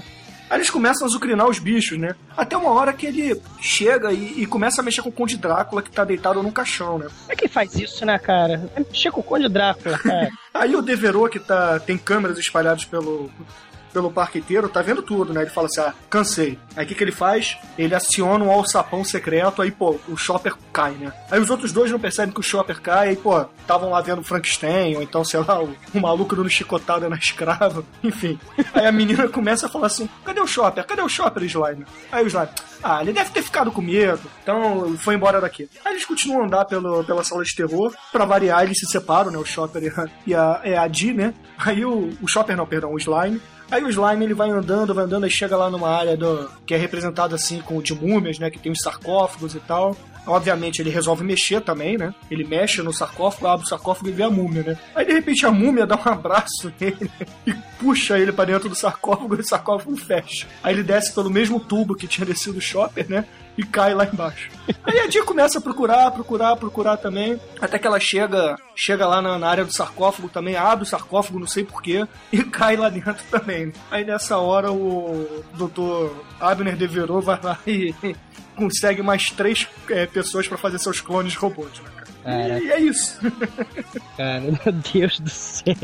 Ele transforma os caras em caipiras norte-americanos. É, da festa da, da É, né? abóbora. Figuras né? históricas. É, festa da Grego. abóbora gigante. É, no, no início dá, dá pra dar a entender que ele vai usar os Tigrinho. caras pra enfrentar o Kiss de alguma forma, né? Mas não, porra nenhuma. Ficam lá enfeitando. Pra que, cara? Pra que lógica? Pra que sentido no filme? Pra quê? É, o roteiro tava sendo escrito, né, cara? Durante a gravação. Eles perderam essa parte, né? Perderam a, li- a linha da meada, né? O fio da Perderam a linha- meada, né? Cara, se vocês contarem, o Kiss só aparece, sei lá, 30 minutos depois que o filme começa, cara. O filme é do Kiss. Meu Deus. Ah, mas tem todo suspense pra ele chegar lá. É, porra, o Kiss não. É, eles ficam meia hora falando, é, vai ter o concerto do Kiss aqui, vai tirar o nosso parque da falência, apesar de nós sermos os milionários. É verdade. Ele comenta assim: eu tenho que salvar esse parque da falência. Mas eu Você sou sabe ajudar milionário. milionário, eu tenho que salvar esse parque da falência. Alguém tem que trabalhar aqui, né? Não faz sentido nenhum, cara. Nada Como eu disse, parar. o filme não tem pé nem cabeça, só tem língua, né, cara? Mas aí, Manso, qual é a sua cena predileta do, do Kiss The Phantom Meets The Phantom of the Park? Se é que você pode dizer que é predileta, né? Não, eu peguei uma cena aqui que é. Eles fazem um show, a primeira noite de show, aí já o Sam já tava dado como sumido. Aí no final do show eles saem do, do, do palco, aí tem aquela concentração de repórteres, da imprensa. Aí no meio da imprensa tá lá o Sam tirando fotos do, da banda. Mas por que ele tá tirando foto? Porque lá o, o nosso cientista louco já tava com o plano de fazer a clonagem do Kiss. Então o, o Sam começou a tirar fotos de todos os ângulos possíveis para ele servir como base para ele desenhar lá os clones. Isso roubou, né? Desenhar É, os clones, né? Como se Desenhar os clones. Com superpoderes, claro. É Óbvio. Aí depois disso aparece a, a nossa heroína, a Melissa, chega. Não, deixa eu falar com o Kiss, não sei o que. Aí chega lá o, Star Child, levanta a mão e fala, não, deixa entrar. Aí os policiais, não, não, ela não, não é imprensa, não é nada. Ele, deixa entrar. Já vê que os caras já têm superpoderes. Aí ele já usa lá o olho mágico dele, lê a mente, dispara aquele raio laser assim. Aquele falo, efeito "Vocês- especial lindíssimo, É. né? Eu diga-se de passagem esse raio laser. Vocês lembram da abertura do filme, cara? Sim, eles só raio laser e vem caminhando pelo raio laser, eu lembro. Aí depois vem É, e o Gene Simon brefa o logo do, do do Kiss. Kiss, né? E tem eles voando naquela xícara de parque. Depois eles gigantes assim, mais que a... Caraca. A trash não define, né, cara? Vai, vai, Manso. Continua. Não, aí já o Star Child já, já deu o scanner na mulher, tudo, já sei o que você quer, tá procurando o cara, o cara tá sumido, mas ele está entre nós, né? Ele não- disse assim, ah, não morreu, não fugiu, está ali entre nós. Acho que aquele mistério, assim, elas- aqueles policiais bobocas olhando pro outro, uh, ih, o cara sumiu, mas tá aí. Aí nessa, nessa mesma noite acontece um outro fato em separado. Acho que mas eu acho que o Douglas quer contar essa parte. Então vai, Douglas, continua essa parte. Cara, é assim, porque nessa hora, da, nessa cena, o, o cientista maluco chama o seu novo escravo, né, o, o Sam, pra tirar as fotos da cara do Kiss pra poder clonar eles perfeitamente. Então ele tira foto do rosto dos integrantes da banda pra transformá-los em clones. Ele faz a clonagem na mesma noite. O cara Mas é assim, clonagem- põe cara- na tch, O cara, cara faz a clonagem na mesma noite, baseando-se na foto do rosto de cada integrante. Mas, mas sem contar também que ele tem que rabiscar com lápis, lápis vermelho em cada rua. Né? Aí que Ah. tá, gente. Você não é clone, é robô, né? Tanto é, É que robô, quando o Kiss vai cair na porrada com eles lá, que a gente vai deixar essa discussão pro final, obviamente, sai aquela, aquela luzinha amarela toda vez que eles dão porrada, né? Porque eles estão batendo nos robôs, né? Não é clone, é robô, né? Não, mas é porque o, o próprio Dr. Devereux define como clones robôs. Ele É. fala isso, É. então. É porque nos anos 70 não tinha muita ideia do que, que era genética, né? É, exatamente. A moda era radio, radio, radio- radioatividade, né? É um filme, é um filme à frente do seu tempo, né? Já falava genética antes da novela da Globo, né? Mas vai, continua, Douglas. Aí o que acontece? O clone do, do, Gene, do, Gene Simon, do Gene Simmons é feito. Aí ele envia o clone para um lugar, assim, perfeito pro teste, que é um lugar abandonado no parque, em que ele começa a destruir tudo. Todos os que eu acho que de isopor daquele cenário são E destruídos. as paredes de isopor também, né? Cara, vocês repararam que os tijolos quicam depois que caem no chão? Cara, é muito bom, né, cara? Ótimo. Aí o. Aí o. Aí chega, aí chega, segura, aí chega os seguranças, inclusive o policial bigodudo que no futuro será o replicante, né? Já começou aí nesse filme, né, cara? Ele, ele- é, já começa a ter o know-how. Ele, ele vai, começa a brigar com o Gene Simmons, só que ele não tem a menor chance. E, e todos eles são feridos pelo Gene Simmons, que brefa neles. Faz o diabo e vai embora. Ele destrói, né? no- no ele deixa um rastro de destruição de isopor, né? Pelo caminho e vai embora. Aí no dia seguinte. Não, no mas dia peraí, vale, vale a pena a gente lembrar que o Gene, o Gene Simons, Gene Simmons, né? ro- é, robótico, né? Quando atravessa a parede, ele tá em cima de um sapato plataforma de uns 40 centímetros, né? E o Gene Simons não consegue se mover com aquela indumentária toda e com o seu, no seu sapato plataforma gigante. Então ele vai caminhando muito lentamente, ante pé, levanta essa plat- plataforma, desce sapato plataforma, Calma e que abre. Capa, e fecha a capa. E durante o filme inteiro ninguém consegue correr no filme, porque todo mundo tem que acompanhar o passo do Simons e seu sapato plataforma gigante. Exceto o baterista, todos eles usam sapatos de plataforma. Não, tudo bem, todos É, usam sapatos o- de plataforma, mas o do Gene Simon, só o Gene Simon usa. Exatamente. De dois metros de altura de Gene Simons. Gene Simons é o único cara que usou, que usou um, um, um salto alto maior que de sua mãe, cara. Cara, mas na boa, Kiss eu acho que é a única banda que pode usar salto plataforma e ficar maneiro, né, cara? Exatamente. é. Uma coisa nessa cena também. a mobilidade, né? Não, eu acho que vale comentar também nessa cena que o fogo, cara, assim como o raio laser, é uma coisa muito bem feita, cara. E, e fora comentar também que quando ele levanta o policial com a mão só, você vê os cabos, tá? Ah, claro, os cabos são presentes do filme inteiro, cara. Se você ver o filme com atenção, você vai ver muito cabo aí, cara. Mas vai, Douglas, dá, dá continuidade assim. Aí, aí no dia seguinte, né, eles estão preocupados com aquele caos de destruição causado no isopor do, do, do parque. Aí o, o diretor do, do parque, dono do parque, chega, e agora, caramba, o que, que a gente vai fazer? Foi- aí os policiais, não, foi o Gene Simons, foi o Demon, foi o Demon, com certeza foi ele, não sei o quê. Aí ele falou, ah, mas onde eles estão? Vamos perguntar pra eles. Ah, não sei onde eles estão. Ele, ah, eles devem estar nadando. Nadando? Astros do rock não nadam. Não, astros do rock não tomam banho, Não tomam banho, exatamente. que é a frase que você usou na É, abertura. né? exatamente. Não, mas então vamos lá na, na, na piscina dar uma olhada. Cara, aí eles vão pra piscina. É muito Aí, aí tem os astros do rock. Que não tomam banho. Cara, sabe, sabe, aquelas, sabe aquelas, aquelas cadeirinhas de salva-vidas que ficam piscina. assim mais altas? Cara, tem quatro Piscina. cadeirinhas de salva-vidas, né? E, assim, colocadas uma do lado da outra na piscina, né? E estão os três integrantes do Kiss com, com A roupa do mantos rituais Mantos Jedi, cara. de, Com um manto Jedi em cima da roupa, é isso. Prateado. Cai dentro d'água, né, cara? Um dia que eu pegando Vamos sol, pra né? piscina. Vamos pra piscina, vamos. Deixa eu botar minha maquiagem, deixa eu botar meu, meu, minha bota plataforma, minha Pra que túnica aquilo tudo, cara? Caramba. Cara, realmente a cena impa- dá um impacto, dá um certo impacto, cara. É impacto, cara, que é bizarro, cara. Eu, particularmente, achei essa cena muito foda. Até porque ela comenta depois que o, o, o, o diretor né, do parque e os, os policiais eles ficam assim: não, foi o Gene Simmons, foi o Gene Simmons. Aí chega o Gene rugindo, né? Porque ele, ele fala rugindo no filme. Aí.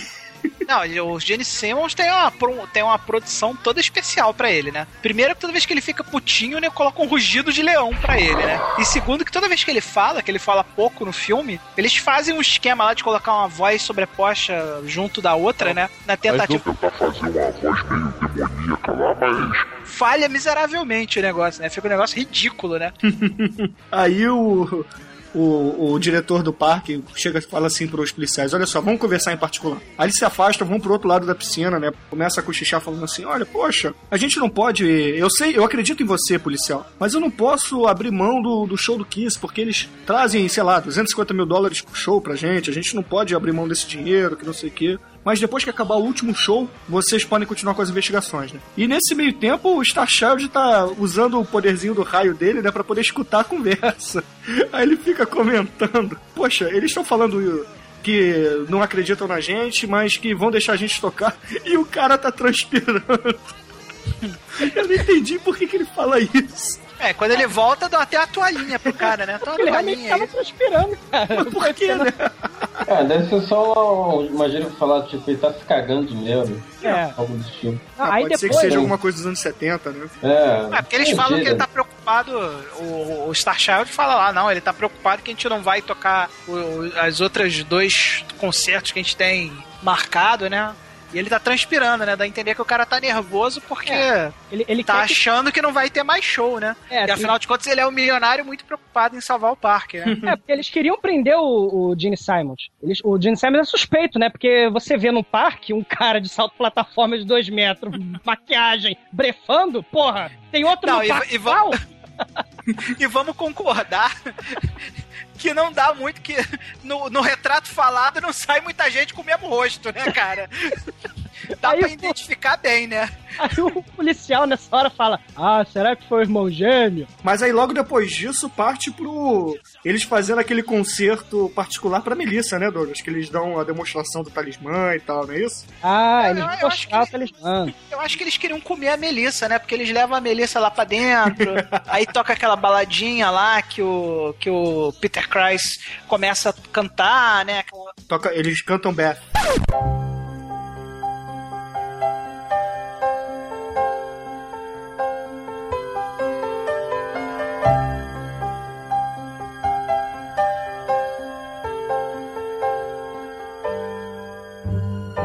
Beth, I hear you calling, but I can't come home right now. Me and the boys are playing, and we just can't find the sound. Just a few more hours, and I'll be right home to you. I think I hear them calling.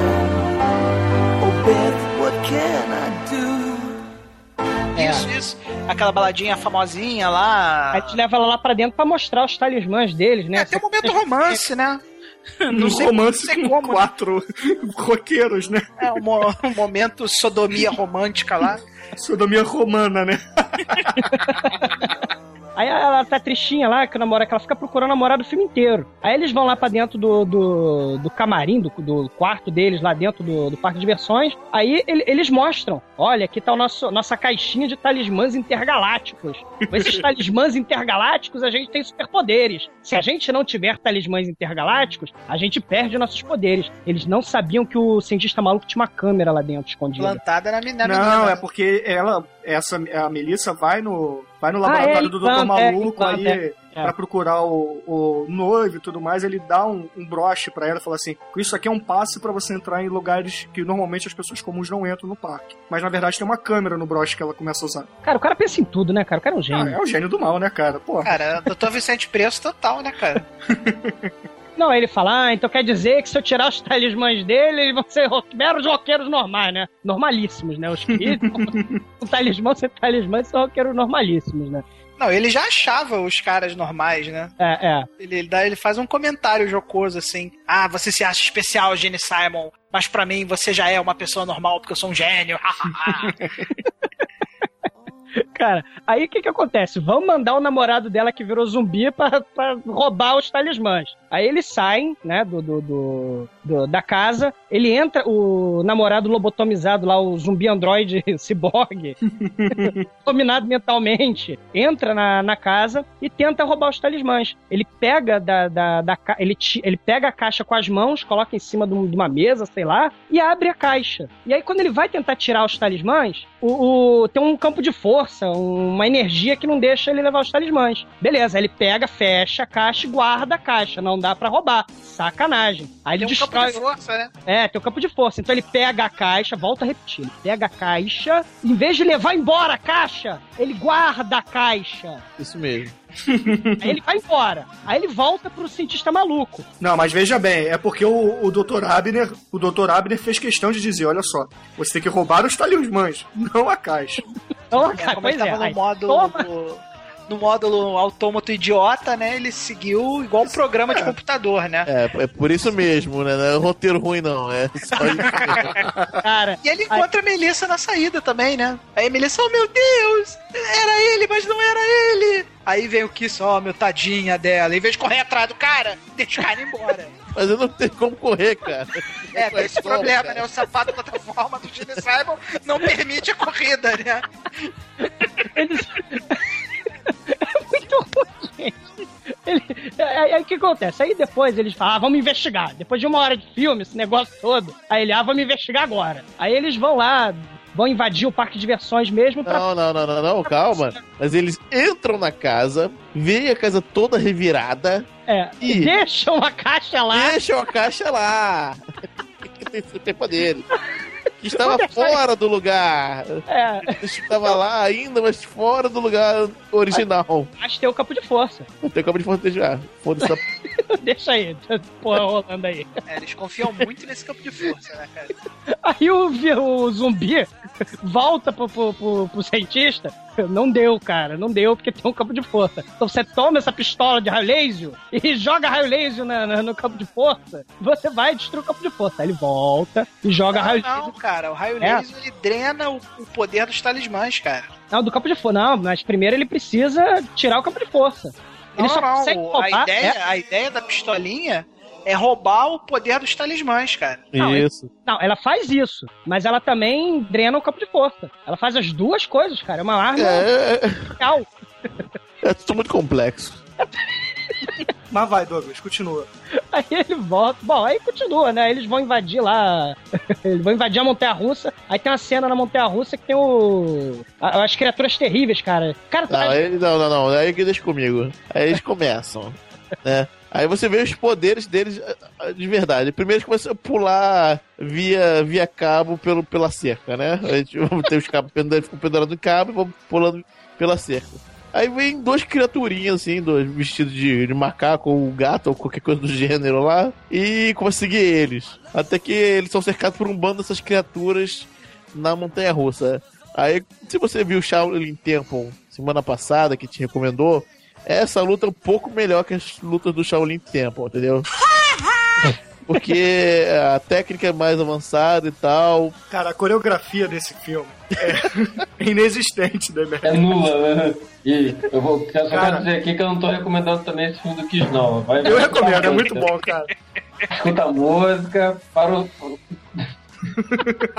Cara, na boa, pra começar, que os bichos que o Demetrio escreveu aí é mistura de macaco com lobisomem, cara. Só que tem uns que tem as carinhas branquinhas. Parece um gatinho lobisomem gatinho. macaco. Cara, é muito escroto, cara. Os inimigos já são escrotos, né? Não sei se vocês sabem, o dublê do, do, do Space Ace, ele é negro, né? De etnia negra, né? e aí você vê claramente o Ace trocando de cor no meio da batalha, né? Não, mas a cena é de noite e eles estão maquiados, né? Então... É, não ah, é, vai reparar, não. Se você, se você aí, olhar, não, aí... você vai notar. Vai aí você, você. Aí eles começam a lutar com os bichos, aí o mais interessante é o efeito especial, né? E toda vez que eles batem no, nos robôs, tem uma explosãozinha ridícula. Que eles são robôs, puf. Puff. Solta purpurina, toda vez que você bate no robô. Eles lutam muito mal, cara. Mal não define, cara.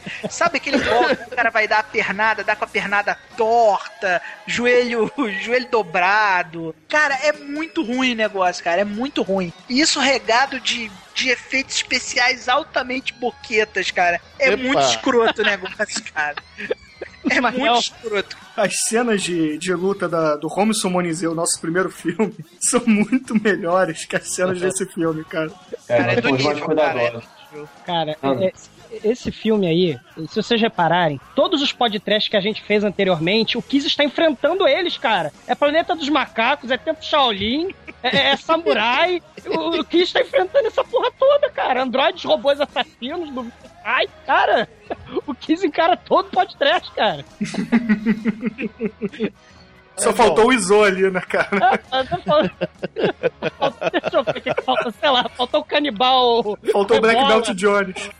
Não, depois que eles enfrentam esses macacos, né? Eles continuam andando pelo parque, né? Procurando onde é que o Dr. Devereaux tá escondido, né? E aí eles chegam num teatro kabuki lá, num, num anfiteatro, né? Aí, pô, os lutadores de teatro kabuki, na verdade, são artistas marciais, né? Aí eles começam a fazer kata na frente do Kiss, né? É o que assim, caramba, vamos ter que lutar de novo. Aí, cara, os caras vão para cima do Kiss, assim, um negócio totalmente nada a ver. Aí aparece do nada uma espada katana, katana na mão de cada um dos caras, assim, com um efeito. Lightsaber. tipo lightsaber, assim. As espadas aparecem nas mãos dos caras, assim, sem explicação nenhuma. Aí os caras começam a lutar também com a coreografia tosca demais, cara. Cara, é muito bizarro o negócio. Não, cara. e você É tem que comentar bizarro. que tem um desses lutadores, porque tem um de cada arte marcial, né? E tem um lutador de sumô no meio, cara. O lutador de sumô não é gordo, cara. É, é um cara grande de fraldão, uma coisa ridícula, cara. A palavra Agora que que define ficou ridículo, ridículo, cara. Agora que ridículo. Porque os macacos gatos não eram ridículos, né? Não, ridículo define. É, se você quer uma palavra pra definir, é ridículo, cara. É muito ruim, muito mal feito, cara. Cara, é a alma do trash isso aí, cara. Mas acho que agora que ele usa, que o Sam, que é o namorado lobotomizado robô android, ciborgue, ele usa a pistola de raio laser agora, eles começam a perder força agora, não é? Não, é na luta com os monstros. Não, não, não. Ah, os monstros. Tá, tá. Ela luta com os monstros do mal. É, porque aí chega um ponto que eles descobrem que o acesso lá pra, pro covil do Dr. Devereux é pelo. É pela lojinha, pela Casa dos Horrores, né? Onde sumiram os três. O Chopper, a Dee e o Slime. Isso, que são Os Bad Boys. os Bad Ah, Boys, né? Somos os três Bad Boys. Eles vão lá pra dentro, né? E aí tem a luta final com os monstros da Casa do Horror, né? Que parece o Castelo dos Horrores do, do Zé do Caixão, né? que tem lá os, os caras lá fingindo que são robôs, né? Tem um cara fantasiado de Frankenstein. parece o Frankenstein do Kiss Me Quick, né? Coisa horrorosa, horrenda. Tem o Drácula, tem o, a Múmia. Zombie. Cara, é muito ruim. Aí eles enfrentam todo mundo lá, porrada comendo. Mais uma vez, trash. E aí tem uma cena que eu faço questão de, de falar, cara. O Gene Simon, ele pega o, o, o- a múmia, né? Tem um cara fantasiado de múmia, né? E aí, pô, como o Bruno falou, o, o, o Dr. Devereux tá usando as, a pistolinha, né, nos, nos talismãs do, do Kiss, né, pra reduzir os poderes, né? Aí os poderes do Kiss começam a falhar, assim, o, o Space Ace não consegue mais se teleportar, o Gene Simons o- não consegue mais cuspir fogo direito, né? Fica igual o Goodzuki lá, cuspindo fagulhinha de fogo. E aí eles têm que começar. eles têm que começar a, improvisar a batalha, né? Aí, pô, junta três caras em cima do Gene Simon, né? E o Gene Simon, mesmo sem poder, dá trabalho, né, cara? Ele levanta a múmia, joga a múmia em cima de uma tocha que tem assim atrás do Gene Simon, né? Aproveitando, fazendo linguão também, né? Óbvio. Aí só que, pô, quando taca fogo na múmia, cara, eu não sei o que aconteceu ali, aconteceu alguma merda ali que o fogo começou a pegar mais rápido do que, que ele planejava, né? Aí o ator que tá fantasiado de múmia começa, grita claramente assim, shit! Deu merda, né? Aí o, o Simon arremessa o cara assim, rapidinho, assim, sai daqui, que eu não quero queimar meu cabelo de novo. Cara, é escroto. Cara, que o lobisomem tá mordendo a bota plataforma. É, porque o Gene Simon vai armadurado, né? Ele tem a C, né? Aí o monstro vai tentar morder o Gene Simon, só que o Gene Simon tá com a, C lá da cota de malha dele lá, sei lá. é muito ruim, cara. Aí, obviamente, o Kiss é derrotado porque a pistolinha lá rouba os poderes, né? E aí a gente vai caminhando pro patético final do filme, né? Não, eles são capturados, eles são aspirados pelo- pelos tubos. É, Aparece três, quatro tubos no teto, cada um de uma cor, eles são aspirados e surgem lá Sabe na jaula, cena? na jaula de energia. É Sabe aquela cena que é gravada de trás pra frente? Tipo, eles caem pelos tubos, né? Aí nego toca a cena de trás pra frente pra fingir que eles estão sendo aspirados. É isso, cara. É ridículo. Exato. Assim. É muito ruim, cara. É igual o ganchão do Grajal Ninja, né, cara? Isso, exatamente. Inclusive, É um outro efeito. Inclusive, outro efeito Grajaú Ninja do, do filme também é quando eles vão usar a força lá pra pegar a caixa de talismã, né? E aí depois disso. Não, o cara- Dr. Devereux prende eles numa jaula, né? Com Não, barras peraí. elétricas, né? Barras De barras de laser, de raio laser, né? Aí eles falam: caralho, o Kiss falso tá tocando lá no nosso lugar. E agora, o que, que a gente vai fazer? Ah, vamos usar a força do nosso pensamento pra resgatar os talismãs, né? Aí os talismãs tá ali largado em cima do console do mal lá do Dr. Devereux, né? Aí eles começam a usar a força, né? Estilo, estilo Império Contra-Ataca, né? Use the force. Cara, Parece o Luke aí- puxando o lightsaber, cara. Exatamente, cara. E aí vem aquele efeito totalmente Grajaú Ninja, né, cara? Você vê claramente a caixinha sustentada por fiozinhos, né? Voando na direção deles, cara. É muito escroto, cara. É escroto demais. Get up or get out!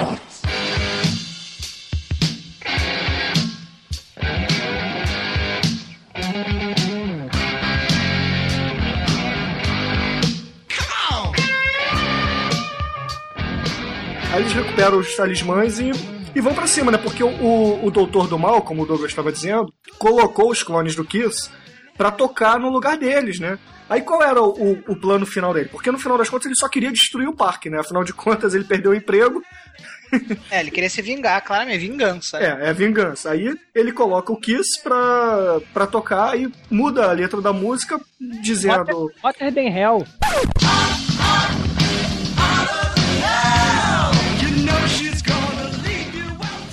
Não é o Hotter than Hell? É, o Hotter Than Hell muda a letra do Hotter Than Hell pra dar Destroy, né? Destroy. Break and Destroy, Break and Destroy. É, Break and Destroy, Break and Destroy, Break and Destroy. Aí, pô, ah, os fãs do Kiss começam a ficar putos, né? Porque, pô, não é a música e tal. Aí eles começam a se revoltar, mas aí do nada aparece o Kiss, né, cara? Voando. O Kiss voando. Óbvio, pô, eles são super poderosos, cara. Porra. Cara, eles voam como eles fazem em todos os santos show deles, né? Aquele efeito trash total, né? Aí eles chegam no, no palco, aí começa a luta do, dos clones do Kiss contra o Kiss, né, cara? que é muito foda. Deus, não, não dá, cara.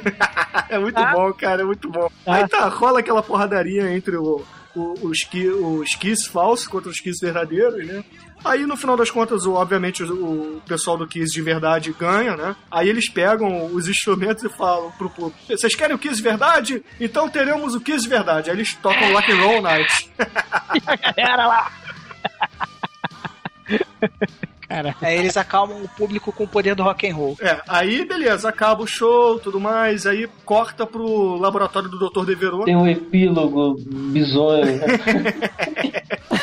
pra dar continuidade, né, cara? Vai que Peraí, precisa de gente, olha só. continuação. No final do Acaba filme. assim, né? Guilhotina no roteiro.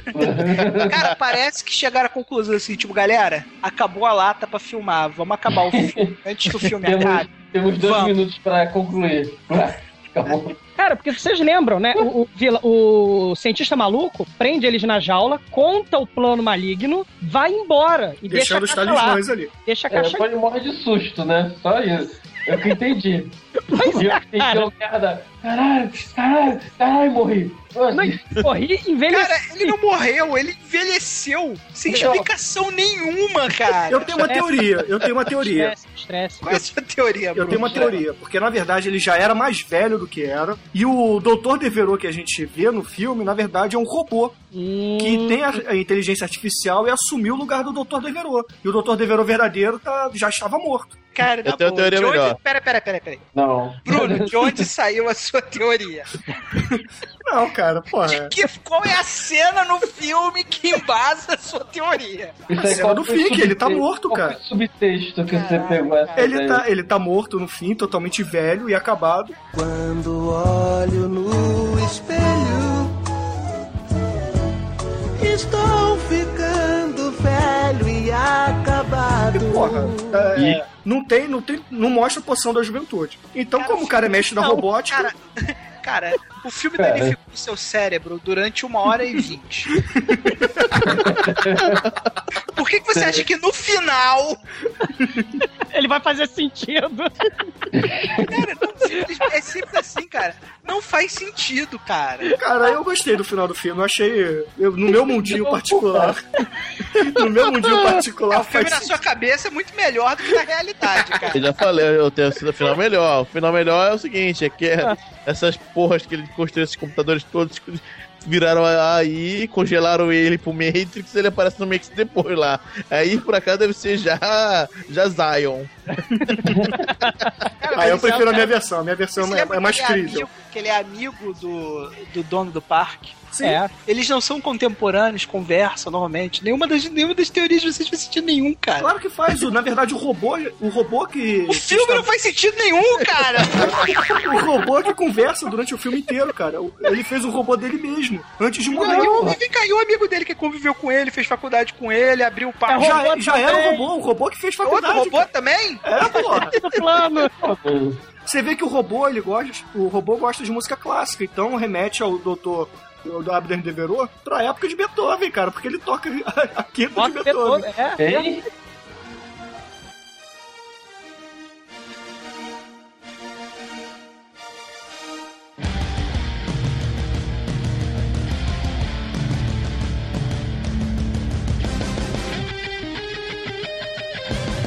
Bom, eu tenho, eu tenho uma conclusão muito mais simplista.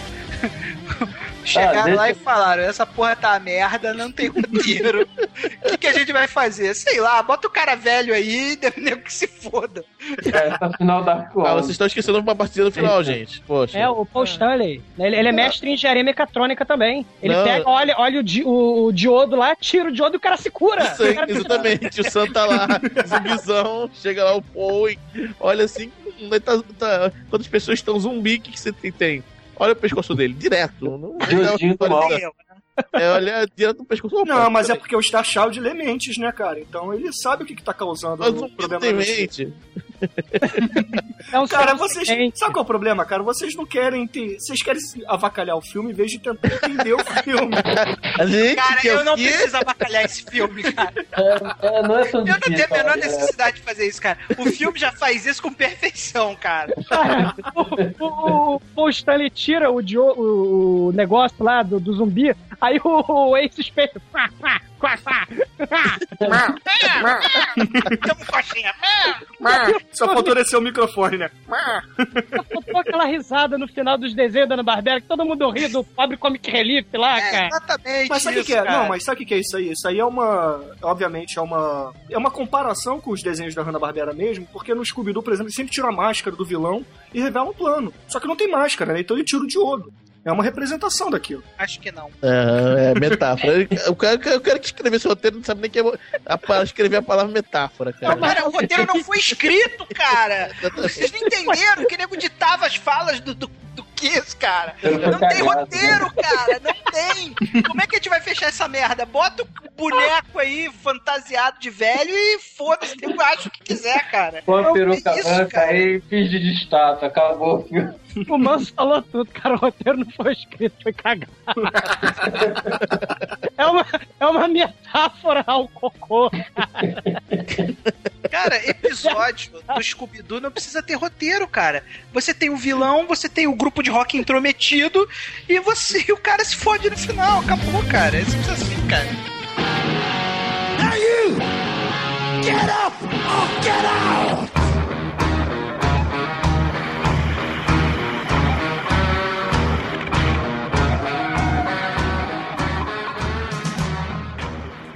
Beleza. Aproveitando então que a gente tava falando de roteiro, de tudo mais, Manso, é... que influência esse filme pode trazer pra The Dark One? que... o que que ele traz pra, pra nossa produtora de filmes, cara? O Kiss, Kiss música, a música do Kiss é, é muito boa. É sonoro. Trilha sonora é muito boa. Sonora, as artes marciais. É, os- não, não, não. Não vi arte marcial, não, não. O Pô, estereótipo- ó, eu tenho que falar que a arte marcial do filme é melhor que a nossa, eu tenho que admitir. Não, não é não, Mas cara. por um motivo, um motivo Não, não. é básico. Só porque a gente não usa essa plataforma. Se a gente usasse só as plataformas, a gente seria melhor. Aí, ó, é uma boa inspiração pra The Dark One. A gente pode procurar aí uns brechóis e arrumar uns sapatos de plataforma pra Eu sei gente. lá no Sara, porra, no Pra Sara. gente Vai, gravar. Você vai calçar então, mano. Só se, for, só se for igual do Gene Simon. Não, e o Vicente Preço também já fez Servo Semente. Dois, É. né? Não teve o Joguinho do Mal, mas fica subentendido. Surpreendido aí. Ele é um mestre né, na engenharia genética. Verdade, tinha o Mestre do Mal, tinha o Cientista Maluco, pô. Então, É claramente baseando-se no filme do Kiss, né? Então, beleza. Então agora a gente pode dar nota ao filme, né? um. Não, calma. Um de cada vez. Na ordem. Demetrius, qual é a sua nota para Kiss Meets The Phantom of the Park de 78? Olha só, o filme. o filme é ruim. O filme é ruim. Cara, o filme. É, no filme não, é- não é- não é só ruim. O filme, quando é ruim, a gente fala, pô, que filme ruim. Mas o filme acaba. eu- eu- a, a vontade que me dá é de coçar a cabeça, assim, fazer, pô, por quê? Entendeu? Aquela que, caramba, por quê? É, coça a cabeça assim, dando dois pra ele, porque ele, ele, apesar de ser muito ruim, ele me divertiu. Mas, Manso, qual é a sua nota pro filme? Olha, Kiss, mas, pô, nem o Kiss gostou, eu vou dar nota 1. Mas sem explicação, cara, só porque o Kiss não gostou. Não, eu não gostei. Eu ia, eu ia dar mais se, se fosse algo assim, legitimado pelo Kiss, mas nem eles quiseram. Ah, não, não tem roteiro, não tem ator, não tem, não tem nada. Ele é legal, mas, pô, não, não se sustenta. Não, nota 1. Alguém tem que tomar nota 1 aqui, então toma. Beleza. Manel, qual é a sua nota pro Kiss Meets the Phantom of the Park? Cara, esse filme é imundo, ele fede, ele não vale a película na qual foi gravado.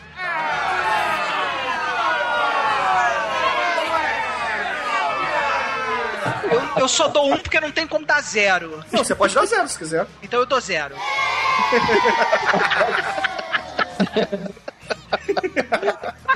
Repito, é imundo, é muito sujo, cara. Ele não vale a película em que foi gravado, cara. Zero. Beleza, e você, Douglas? Qual é a sua nota pro filme? Cara, a minha nota é porque ele tem três é, shows do Kiss, tem três músicas do Kiss. Eu vou dar dois. Só por isso, né? É, tem música do Kiss, cara, muito foda. É, o show do Kiss é legal. É... Vou dar dois. O show do Kiss é legal. Ele, ele, ele. Realmente eles produzem um show bom pro filme. O show do filme não é horrível que nem o filme, né?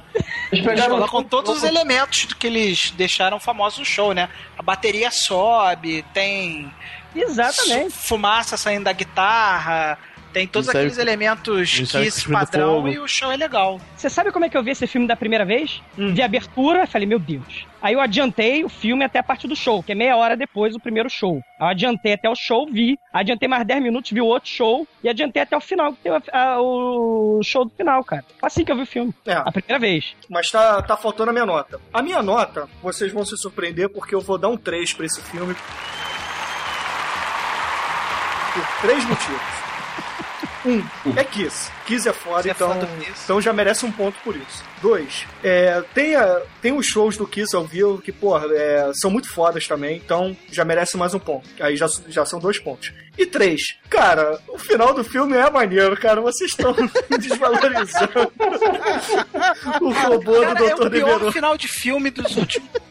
Cara, dos meus últimos 10 anos de cinema, cara. O final do filme é muito ruim, cara. É muito ruim, cara. Você que não entendeu o final do filme, Manel. Ah, com certeza. Aquela, porra, deve ter muita coisa que eu não entendi ali, cara.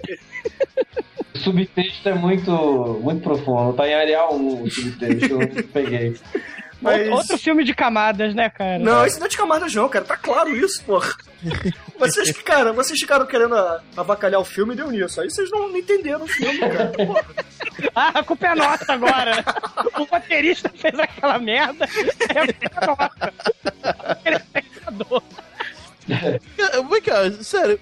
Por que você paga um, um- um roteirista que não faz roteiro, cara? Dois roteiristas. O filme não teve um, teve dois roteiristas. Dois, né? Dois, né?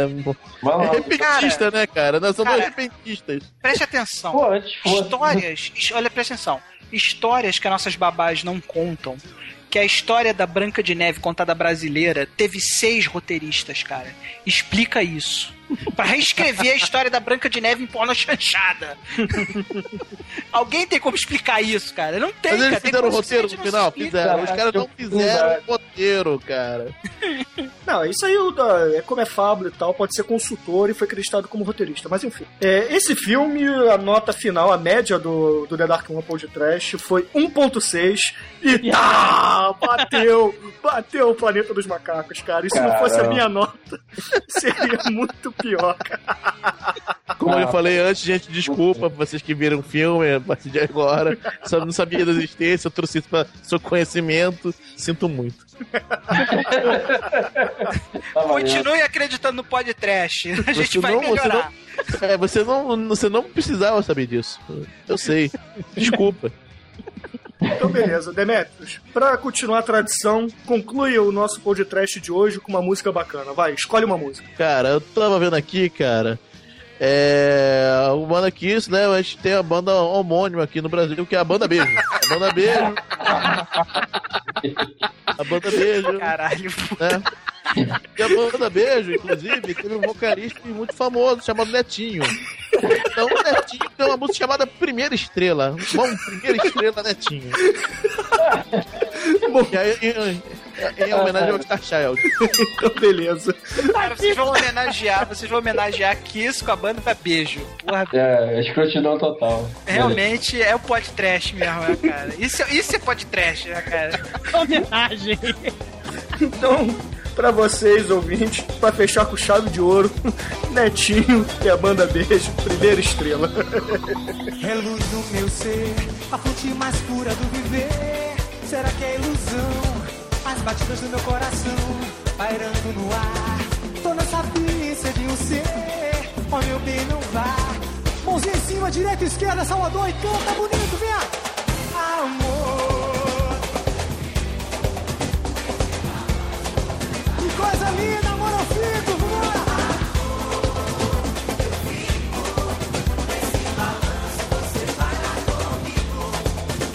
Custei te encontrar, estrela primeira do meu céu. Princesa tu és, é belo teu rosto, tira o véu. Custei te encontrar, por despertar puro encantador. Te espero amanhã, te controlar em São Salvador. Joga a mão, joga a mão, joga a mão.